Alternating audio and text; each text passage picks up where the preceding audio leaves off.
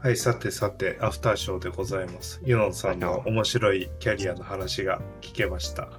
りがとうございました。いやー、キャリアの話は、僕的には結構好きな話題なので、うんうんですけど、まあ言うても僕もなんかね、別にそんな、めっちゃいろいろ考えまくってやってるわけじゃないので、うん、なんかキャリアについて考えるっていう時にその人生何年モデルなんだろうなみたいなのってありますよね。人生ありますね100年を考えるのか人生80年と考えると70年なんかどのぐらいで引退するのかみたいな。でもそれこそキャリア理論の話って70年代とかそのぐらいから出てる話ですよね。だから結構60、70で引退する世界観からあの研究ってされてますよね。そうですよね、そうそうそう。でもね、まあ、今の時代って引退っていう概念がそもそもどうなんだろうみたいな感じですよね。特にまあ今ちょっとずつ、まあ、そもそもその定年退職が伸びてるというか、60歳過ぎてからもこうもう再雇用があるとかもあるし、うん。そこからまたもう一回自分の仕事をやるとかっていう人もいるし、まあ、それがこれからもどんどん加速していくだろうなって思うと、ね、僕らがさらに年を取っていくと、まあ、ある意味人生イコールキャリアっていう感じになりそうですよね。そうっすよね。なんか結構そういった前提で考えた時にその今の年齢ってどういう感じなのかって言ったら、まあ、何始めても遅くないというかいう感じはするからどのタイミングだから何ができないっていうこともそんなにないのかなっていうふうに思うのとあとその一定一個の会社にずっといるとか一個の会社だけで働くっていう前提で考えるとなんかせその選択をしなきゃっていうこう圧があるけどなんかもうちょっとコミュニティその副業もそうですけどなんかコミュニティ型の仕事みたいなことももう少しあっていいのかなって思っていてその CTO 協会であのイベントとかやって手伝ってくれた方とかって結構そのコミュニティの中での仕事で当然契約としてはその業務委託の契約とかなんかそういう感じになるわけですけどなんか今こういった手伝ってもらってるやつその活動ってめちゃめちゃ仕事かっていうとそこまで仕事じゃないけどそのなんだろう。っていうそのちょっと仕事がっつりとしたこの企業の仕事とは違うんだけどみたいなものってどんどん増えていくのかなって予想をしていてなんかそういう風になった時になんかこう趣味を増やそうみたいなこともキャリア戦略なのかなみたいな気がしてんすよね。ちょうどね、これのポッドキャストの収録の前に、ちょっとあの他の人とあのご飯をしてたんですけど、まあ、今から何やるのって言われて、いや、あの、ポッドキャストの収録するんですって言って、うんうんえ、それって仕事って言われて、いや、仕事、仕事ではないな、みたいな。仕事ではないけど、なんかまあ、趣味っちゃ趣味だけど、みたいな。なんかそこの本当にこう、曖昧なところにあるよな、みたいな。うん。僕結構そういう曖昧なこと好きなんですよね。うん。なんか学生時代もなんかそういうイベントとかコミュニティみたいのをやってたりしたんですけどそれはなんか人とのコミュニケーションバリバリやってなんかいわゆるそのサークル作ってわーみたいな感じのこととは違うんですけどなんかそのそこで人生の接点交差点ができた人とかがいるとなんかそれが何年後かに何かに変わったりするとか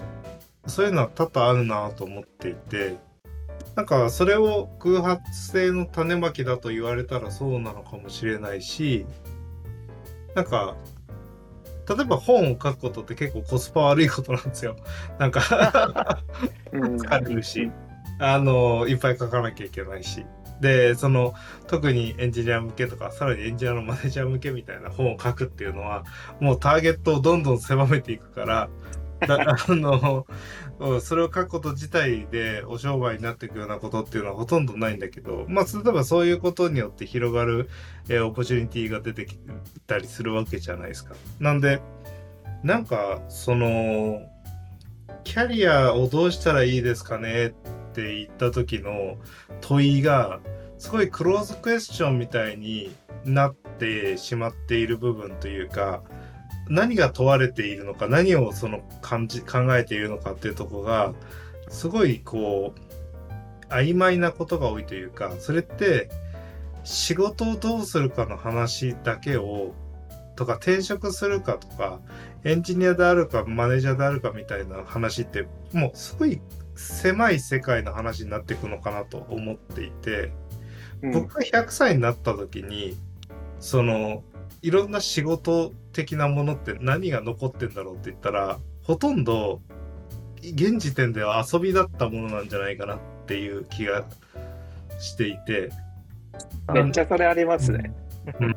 僕も小4か小5ぐらいからホームページずっと作り続けて、うんもう30とか40ぐらい作ってるんですよ。運用したかどうかはさておき。もう今の仕事ってなんか趣味の延長線で、あ、なんか趣味やってたらお金もらえたに近いぐらいの感覚だったりとかして、そこにまあ複数人で作るみたいなところとかが乗っかってきて、まあ、そこのおみんなで作ってる代みたいな感じで お金もらってるぐらいの感覚だから、うんうん。なんか、ウェブサイト作んなきゃとか、ユーザーのこと考えなきゃとか、あの開発どうしてこうとかっていうあたりも、なんか割と自分で作りたいものを作っている過程において、ただやってることに過ぎないみたいな。だからなんか、土日ちょっと久々にハッカソンやりましょうよとかって言われたら、うんあ楽しそうだなってちょっと感じちゃうというか、うんうんうんぐらいの感覚で今、正直生きてるなっていうのは今、ひろきさん聞いてて思いました。あよく考えたら僕も今ゲームの会社にいますけど、ゲームなんてまさに僕は子供の時からずっとやってて、まあ、それがねまさかね自分の仕事になるなんて思ってもいなかったというか、うん。まあね、今はあの、まあ、僕はそのゲームをどちらかで作る側の人間ですけど、ね今の現代だとねそのゲームをやることそのものが仕事になってる人まあそれはうん。e スポーツももちろんありますしそれを実況中継する人もいるし、ね、もうなんか本当に世の中いろんなこう、ね、あの仕事というかこう人生の生き方あるよなっていうのはありますよね。そういう広がりが起きていく中で、なんかどんな行動を日々してったらいいんだろうかみたいな話はなんかあると思うんですよ。なんかあると思うっていうかそういうことについて、もうなんかいろいろ考えてみたりすることっていう思考して行動してみること自体はなんかすごくいいことだなと思うんですけど、なんかそれって多分その多くの人がキャリアについてよっしゃ考えるぞって言った時に想起するのかなって言ったら、しないことが多いから、その、なんか、キャリアっていう議論が何の議論を指してるのかが分かりにくくなってしまったり、そこでその、お金を動かすこととかお金をもらうことも、なんかその、社会的成功の成果物とかバロメーターみたいに捉えちゃうと、なんか、例えば、当然その、中年の景気とかもそうかもしれないけど、30代、40代だったら、経済的にめちゃくちゃ成功する人もいれば、全然成功しない人もいるし、あのーまあ、ほどほどにやってるけど、誰かとよりすごい人と比べちゃうとかなんとかってあると思うんですよね。でも、それをしても、なんかいいことあるかなって言ったら基本的にはないわけじゃないですか。でどちらかというと、自分がなんかやりたいことをその仕掛けて巻き込んで、結果としてなんか金が動いたなり、人が動いたなりっていう、その活動の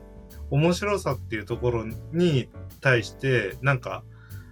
だってまだお金を払う機能がなかった時に YouTube 動画をめちゃくちゃ上げ続けるっておかしな話じゃないですか。だからヒカキンってなんだかよくわかんないところにまで行っちゃったわけで、その、多分そういう風な時にこのキャリアについて考える時に合理的に合理的に何かしようっていうことなんですよって捉えすぎちゃうとめちゃくちゃしんどくないかなと。し死んだ瞬間の金の貯金の総額のためにし生きるってすげえ無駄だなって思思うわけですよ。なんか変な話ですけど。うんうんげ人生ゲームじゃないんでね。うん いやー、そうですよね。そうそうそう、そうなんですよね。まあなんか、だから合理的に考えれば考えるほど、なんか、つまんなくなるし、あの、意味をなさなくなってくるっていうのは、なんかあるような気がしますよね。なんか合理的に考えたら、合理的っていうのもなんかね、ちょっとまた、あの、なんか難しいうんなと思うんですけど、うんうんなんかその、今その短期的に考えたときに、なんかこれをしなきゃいけないみたいなことって、まあもちろんそれはいっぱいあると思うんですけど、なんかこれ逆にこれをやるべきではないっていうことって、短期的にはまあ確かにあるかもしれないけど、別にま長期的に見たらなんかどうなるか分かんないっていうことの方が多くて、で、その短期的な視点で物事を考えすぎるがゆえに、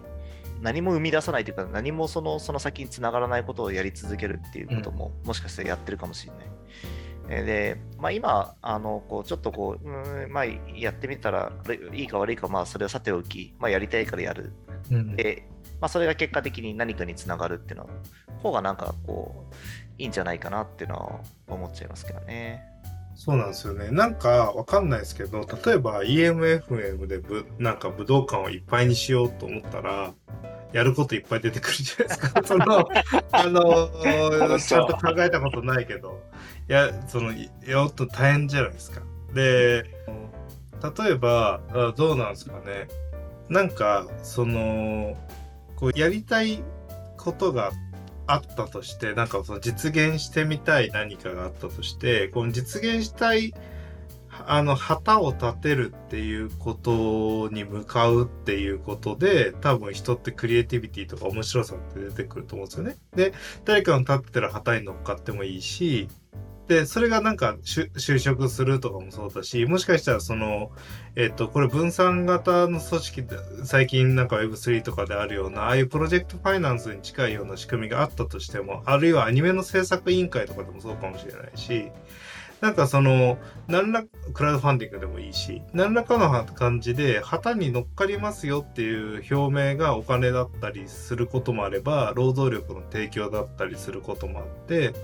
で、その結果を、その金による、そのリターンによって得ることもあれば、それ以外の社会的な意義によって得ることもあるかもしれないし、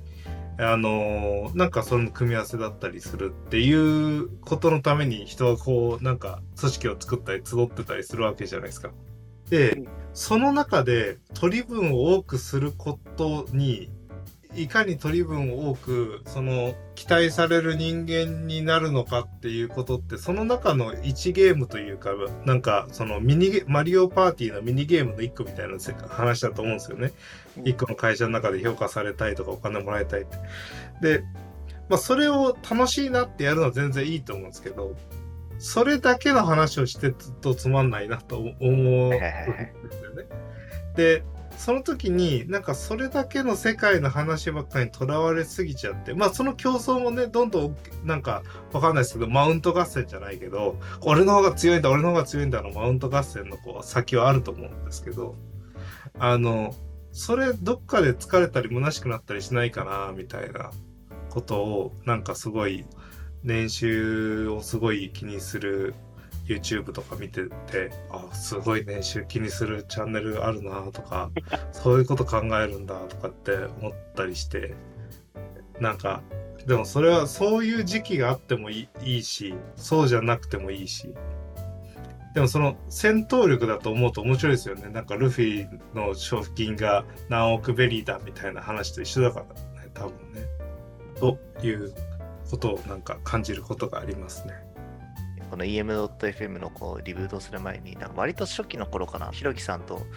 打ち合わせをしたときに、このポッドキャストこう、どういう人に広めていこうかみたいなことをその合理的にめちゃくちゃこう、2人でこう図を書きながらこうか考うん。えてた時があって、あ、そんなことやった？そうそうそう。あったんですけど、なんか、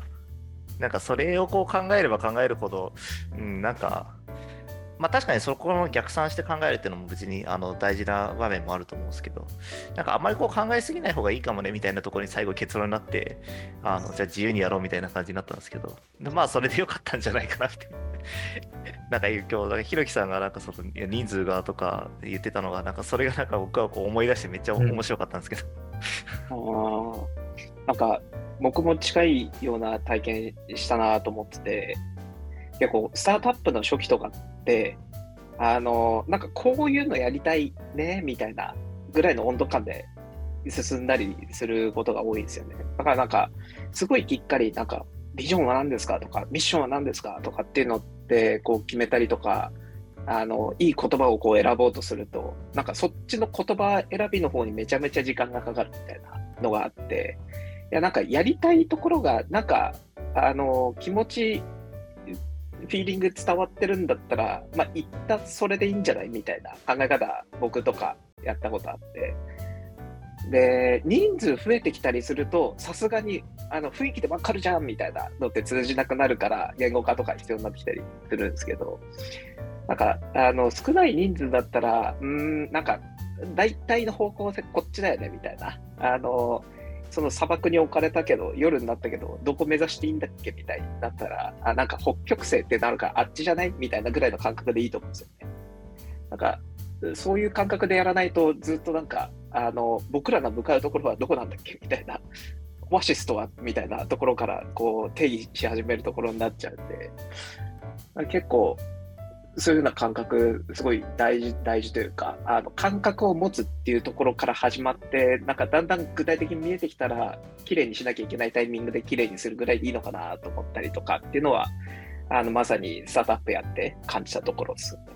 あ僕も今、その社内で最近、なんかそういうまさに同じような話をした時場面があってうん、あの、ホワイから考えるっていうそのあ考え方あるじゃないですか。で、うんうん。あホワイから考えるっていうのは、なんか、まあ、非常にその合理的にかつそのいいいい考えだなと思うんですけれど、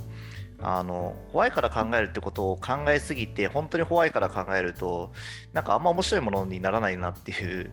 のがあって、だから自分がなんか本当にこうやりたいと思う感情とかワクワクするっていう感情から進めていった方が、進めていった方がいいかっていうか、まずそこから始まるんじゃないかっていうな話を出たんですよね。えーで、後でまあまさにね、その今、あの佐藤さんがおっしゃったように、あの人が増えてきてとか、誰かにこう伝えなきゃいけないときに、そのワクワクをそのちゃんとした言語化をして、こういう、なぜ自分たちがこうやってやるのかっていうのをあの言語化するっていうのが大事だねっていう話になったんですけど、まあ、実はホワイから始めてないんじゃないの、大体の言葉みたいな のが、その時出た話だったんですよね。うんなんか感覚うちなんですけど、その何かしらのこう施策をやるときとかって、Y をずっとやっていくと、なんかこういう事象があったからこういうことをやるとかっていうパターンが、もう感情に行き着くパターンもあるんですよね。気持ち悪いからとか、綺麗にしたいからやりますみたいな、まあデザインとかの部分とかもあったりすると思うんですけど、なんか統一されてなくって気持ち悪いのでみたいな。統一されてなくても読めるんだったら別にいいんじゃんみたいな のとかあると思うんですけど、なんか感情とかその事実に対して、あの、アプローチしていくっていう風になってくると、まあ、なんか怖いも分解すると結局誰かしらが何か思ったことに行き着くケースあるなっていうのも僕も感じますね。まあ、誰かが何か考えないといけない。つまりはなんかそこにあの熱量とか思想とかがある人が生み出していくことが多いなっていうふうに思います。なんかいろんな観点があるなって今の話聞きながら思っててそのまずベースとして僕人間はやりたいことしかやらないし人間の思考力の90%は論理的思考じゃなくて直感的な思考早い思考の方に支配されてると思っているんでそれをうまく使うことができた方がいいよなとは思うものので、その時に、えっと、意識のサーチライト仮説みたいな話があって、その、意識とか論理的思考っていうのは、あるその直感的論理を、その働くようにするために、あえてこっちに向けて、で、サーチライト当てて、そこのところについて直感を働かせるようにするっていうことの作用があったりしますよ、と。いうような話で、つまり思考そのものを、が論理的な思考を駆動してるんじゃなくて、論理的な思考っていうのは、検算装置であったりとか、そのあるフォーカスを定めるための装置であって、それをすると、脳のその直感的な演疫能力とか演算能力を、あの、効率よく使えるから、そういうものを使ってるんだと思うんですね。なので、その、Y から考えるんじゃなくて、今こう考えているモヤモヤを、ちゃんとその Y から始めて言語化するとしたら、えー一体どこまで私は言語化できているんだろうなんだと思うんですよね。ここの活動の意味としては。で、それをあまり先行してそのフレームワーク的に捉えてしまうというか、その、まあ、フレームワークもそういうもんだと思うんですよ。例えば、3C 分析をしましょうって言った時に、えー、まずは、あの、自社のことを考えましょう。コンペティターのことを考えましょう。カスタマーのことを考えましょうっていうふうに、ちゃんとサーチライトを順番に当ててから発散したり考えたりすることによって、抜け漏れなく思考が、あの、一通り及ばすことができますと。だけど、フォーカスがないと、散逸、さあの、バラバラに思考してしまって、それを統合するのがすごく難しくなるっていうところがあって、その Y から考えるんじゃなくて、言語化するなら Y と接続できるようにして人に説明できるようにしないと直感的論理があまりうまく機能してない可能性があって、えー、この機能を確かめるためにそのようなことをしてるんだみたいな多分そういう流れなんだと思うんですよね言語化。なので例えばビジョンを作るのも、まあ伝わってたらいいのはまさにその通りで、逆に言えば、ビジョンを作るっていうのは、だ誰々がいない時に誰々と同様の意思決定をするための人格を憑依させるにはどうしたらいいかって問いだと思っていて、で、その人たちがいる時だったらそれはいらないよねっていうのは多分そうそうなんですよと。じゃあ、果たしてその人という例えば CEO なり CTO なりというのはビジョンのもとに常に決断しているかというとそうじゃなくてその時々によって何か判断する軸をすごくアドホックなものに目を向けてしまったりしがちだっていう弱さがあった時に自分も他人になるかもしれないからあの早めにその言語化して、これも剣山に使おうっていうことをして、それに慣れてる人がいると、剣山装置として機能するっていう、この、あのー、大くくりな構造っていうのが、すっ飛んで綺麗な言葉を探しちゃうと、綺麗な言葉すぎて、何の剣山もできない時あるんですよ。なるほど、なるほど。その、はいもう全ての人に限りない喜びをみたいな感じで言ったらもう無限に喜びを与え続けるんだから俺はみたいな感じになるし なんかそのいやその抽象化していくというのは目的化していくっていうことであってその目的がこうどんどんこうかたどられていった時にそこに残ったものから外れたものっていうのがちゃんとこう、えー、明確な境界線がある言葉として言語化していかないと、多分言語化って、その、機能しないんですよね。3C の分析の時に、今コンペティターの話をしてるんだからっていう時に、カスタマーの話をずっとしてる人がいたら、ちょっと待ってくださいねって言えるわけじゃないですか。これと同じ構造なんだっていうところが、多分その、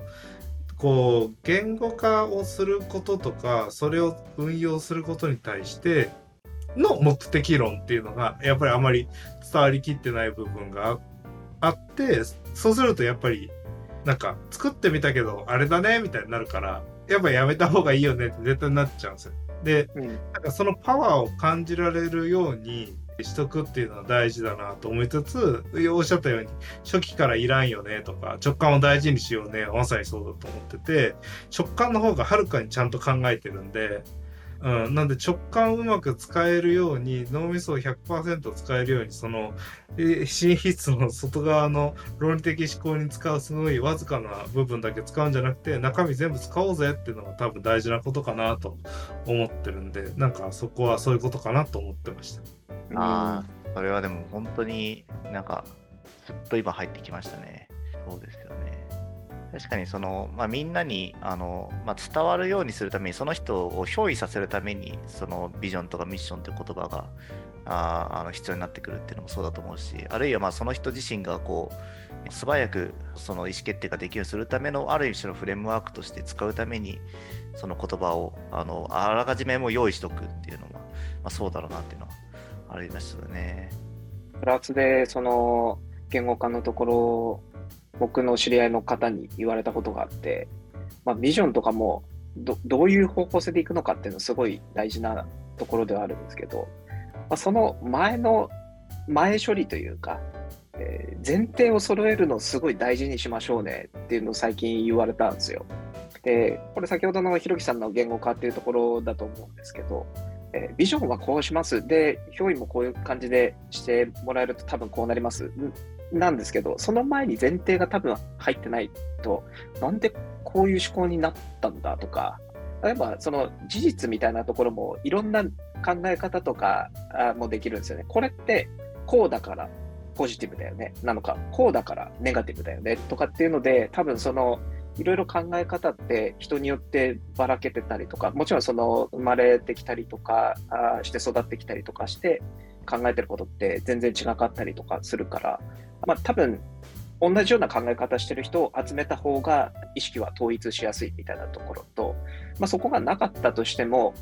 前提が僕らはこう考えるあの。みんなそう考えないかもしれないけど、僕らはこう考えるよね。だから、こういうふうな判断をしてて、ビジョンはこうなんだよねっていうふうな落とし方をすると、あのうまく全体として、えー、前処理のところ、ちゃんとやるだけで全体の動き方とかも変わってくるんじゃないですかみたいなことをこう言われたことがあって、あ、確かにな、なんかそこを勝手に僕とか雰囲気でやってたみたいなのが最近反省したところだったりもしていて、なんかこれからどうしようかなっていうふうに考えたときに、ちゃんとどういう背景でこれを言ってるのか、なぜならばっていうところもちゃんとその背景としてはこうだから僕はこう考えたんでこうしてほしいですみたいなところを伝えきる練習しようかなと思って最近ずっとやってるんですけど、いや、これめちゃめちゃ、あの、なんか、まあ、雰囲気当たり前じゃんとかって いうふうにしちゃって流しちゃうと、あなんか変なこと考えてる人だなっていうふうになっちゃうから、あと僕はこうこうこういう事象でこうだからここを捉えてこう思ったんですっていうのをあの、繰り返し伝えていけたらいいなっていうのを、めちゃめちゃ最近僕の一個課題になってます。はい、このあたりの言語化っていうのを、すごい難しいなと思って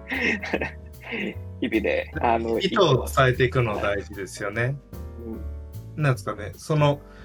だからそういうふうに例えばあの人事制度にしてもビジョンにしてもなんかこう会社の中でやる制度とか仕組みっていうのが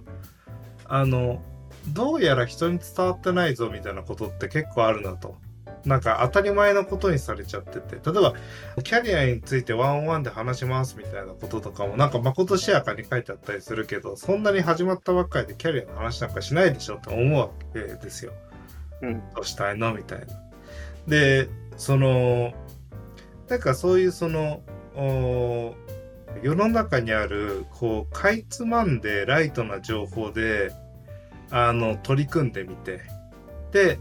そのライトな 雰囲気でやってみたらなんか違うなってなって、あのー、で、なんか違うなって、まあもしかしたら経営陣も感じてるかもしれないし、社員も感じてるかもしれなくて、これってこういうもんでしょうみたいな、MBO とかもその最たる例かなとか、今だったら OKR でも同じだと思うんですけど、ほとんどの場合は。あのー、意味、意味なくなっちゃうというか、なんだかよくわかんないけど導入して、なんだかよくわかんないけど失敗して、なんだかよくわかんないけどって、うん。で、そこに足りないのは、それが、その、何だったのかっていう、その思考力の部分かなと思っていて、で、その、一緒になって考えて思考をトレースしていくっていう経験を多分、その、例えば佐藤さんと一緒にいる人と、が佐藤さんを見てて、あ、こういうふうに考えるんだとか、っていう風になっていくと、次の人も、あ、佐藤さんだったらどう考えるかなから始まって自分の血肉になるような考え方って出てきて、できてくると思うんですよね。なんで、僕はなんかその、まあ、ワンオンワンしてたりして、あるいはメンタリングしてたりしても、その、残ってもらうキーワードをちゃんと届けて、で、その、そういう質問返ってくるかなっていうパターンを常に、まあ、何個か同じパターンで質問してたりする。それはなんでこうしたんですかみたいなのシンプルなこともそうだし、で、その時に、なんでって言われるなとか、これの目的何なのって聞かれるなとかっていうのが頭の回路に入ってると、そういうふうに考えられるようにちょっと移植されてくるじゃないですか。で、なんかそういうためのものでもあると思うんですよね、言葉って。そのとか、あの、なんかそのビジョンみたいなのって、これって本当に、例えば、プライドを持って仕事しようだったら自分のプライドにかなうのみたいな聞かれ方を常にその会社のコミュニケーションの場で使われてきたら、それはなんかそういうものとして機能するんだろうなとは思うんですよね。なんで、何かそういったものを機能させるためにどうしたらいいかってところが結構おざなりになっちゃうことって多いな。導入するとかはみんな好きなんだけど、機能させるにはどうしたらいいかっていうところがちょっと雑になっちゃうこと多いのかなって。うんあの今ちょっといろいろ聞いている時にこうふと思ったんですけどなんかその人がどういうふうになその前提で前提というかそのベースとなって考えているのかっていうのってあのその人とずっと話をしてるとあこの人ってこういうふうに考えまあなんかその物事をまあなんだろうなこううんまあ、システムとして捉えるから、まあ、なんかそのシステム的にいろいろ考えた結果こういうふうな発言をしてるんだなとかっていうのってあのこう話をしてるといちいち全部説明しなくても分かってくるっていうのはあるような気がしていてなんかその人の考えが分からないとかあのそこの人らしくないなみたいなのってやっぱりなんかその人となんかシンプルにこう対話が足りてないというかその人のなんか前提となってる考え方を,、まあ、理解しきれてないから同じ情報を持っていたとしても同じ結論に行き着かないってことが起こりうるんじゃないかなってのは思ったんですよね。結構そのさっきのそのまあこのビジョンとかミッションとかっていうのがそのそもそもその、まあ、シンプルな言葉でこう抽象化した言葉でっていうのもまああのあこの人が言ってるんだったらまあ多分こういうことなんだなみたいなことをこうある意味こう圧縮されたものをこう回答するのがなんかその不可逆圧縮みたいな感じになってなくて誰でもこう同じ言葉にこう具体的な言葉にとか具体的な状況を頭に思い浮かべてこう考えられるというかつあの伝えられることができるっていうところまで、まあ、いかにこう普段から話してるかっていうのもなんか結構大事なんじゃないかなっていうのは今聞いてて思いましたね。なんかめちゃくちゃその、あの、取ってつけたような言葉使う、作るとね、なんか本当にダメで、なんかよく使ってる言葉でいいと思うんですよね。はいはいはいはいはい。その、例えばもう、どなんかこれダサいなって言葉だとしても、なんかその、社長なり、周りの人がみんなよく使ってる言葉で、例えば、グッジョブマインドで行きましょうみたいなのともそう、例えばで言ったとして、超ダサいじゃないですか。はいはいはいでグッジョブマインドで行きましょうなんだよって書いてあったとして、うわ、ダセーなって思うけど、それでみんな流通してたらもうそれでいいっすよね。はいはいはいはい。もそううそうそうそうそうそう。そういうことで、採用されるときに、あれ、グッジョブマインドって何すかみたいな感じになったりするかもしれないけど、でもなんか、それで機能してんだったら、かっこつけた言葉使う必要はないかなとは、まあ、思うんですよね。で、あと、案外そのコミュニケーションってうまくいってないんですよ。うまくいってないっていうのは、なんか、あの、本当に些細なレベルでうまくいってないんじゃないかなって僕そう思っていて、例えば、今日、ユノさんがしてくれた話ってどんな話でしたかっていうのを聞き取って、えーこういうことが言いたいんだと思いますってサマリー書いてとか、こういうこと話してましたって書いてもらったとしたら、多分相当多くの人がなんかいろんなことを抜けて記憶してたり、抜けて理解してたりすると思うんですよね。で、エッセンスは合ってるでしょうって言ったら、エッセンスも合ってないことも、まあそこそこあると思うんですよ。その刺さったポイントがすぐ違ったりするから。なんかすごい些細な言い回しとかでも、全然意味が違って通ってることってあると思ってて、例えば結構確認してみると、案外コミュニケーションって成立してないのになんでこんなに仕事って前に進んだりするんだろうみたいなことってあるなって感じることがあって、つまりほとんど伝わってないのに、そのわずかな伝わりでも、もなんか物事前に進んだりするっていうことなんだろうなってまずお思ってるんですよ。だからほとんど奇跡みたいなことだと思うんですよね。話した内容が伝わるってことが。うんなんで、伝わってないっていう前提になった時に、その、もう繰り返し繰り返し同じ言葉を使っていて、その判断以外の判断軸っていうのがなくなってくんだなとか、なんかその繰り返せることを決めましょうっていう話とかなんだと思うんですよね、本当は。なんか難しいことに悩んだ時に、その全員が難しいこと考えて総合的な判断をするができないので、このもうこの絶対にできないんですよ。人間の集団的知性はどんどん下がっていくしかない、まあ究極ないと思ってて、人が増えれば増えるほど基本的にはその下方圧力があるから、いかに単純化して同じような思考をさせるようにするか、集団的知性を機能させるのかってことが、まあ、そのマネジメントの一番根幹なんだとしたら、コミュニケーションなんてほぼ成立しないし、ロジカルシンキングなんてほぼ、あの、全員がバラバラにロジカルに考えるってことが起こること自体がほとんどありえないことだけど、集団ではなんか奇跡のように仕事をうまくさせるっていうことが出されてるお題なのかな。だって、我々脳と脳接続されてないんですよっていうところから話をしなきゃいけないのかなって思ってるんですよね。そうですよね。でもなんかそのこ言葉が伝わってないということを前提にあの物事を進めるっていうのはなんかとても僕は大事なんじゃないかなと思っていてその伝わってるって思うからあのまあなんだろう伝わってるって信じることも大事だと思うんですけどでもなんかこれはでも伝わってないからまあ後で確認できるように文章に残しておこうとかあるいはそのまあビデオで残しておこうとかそういうことがまあ有効なのであって、まあ、そういうのをなくして全部ねあのもう伝承伝聞でこう言葉で伝えたからもう大丈夫でしょうと口で口頭で伝えたから大丈夫でしょうっていう風にしてしまうと、まあ、それはそれでやはり、コミュニケーションのミスが起こってくるし結果ねさっきの、まあ、奇跡のような状態で物事が進むのかあるいはまあそのあのミスの確率が減っていくのかみたいなところはもうああるんじゃないかなと思いますよね。まあでもあのほとんどの場合は奇跡で物事が進んでるのはもう本当にそうだと思いますね。なんか不思議だねそうそういう前提に立たなきゃいけなくてそうするとまず期待をしすぎない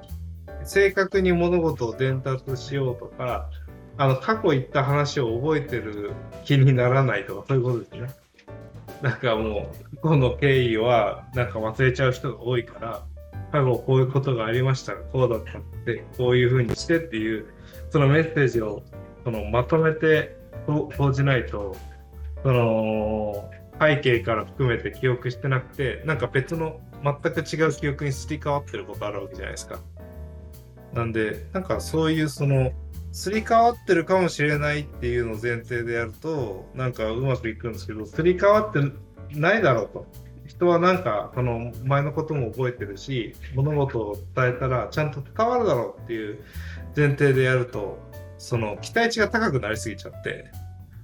ムカついちゃうんですよね。うまく伝わらないときに。ってなるわけじゃないですか。だからあんまりその話が伝わるという前提に立たない方が人は幸せなのかなと仕事する上では。で、その方がうまくいくのかなということですね。うんだいぶいい感じの時間になってきたので、そうそう終わりましょうか。はい。はい。また次回。はい、ありがとうございます。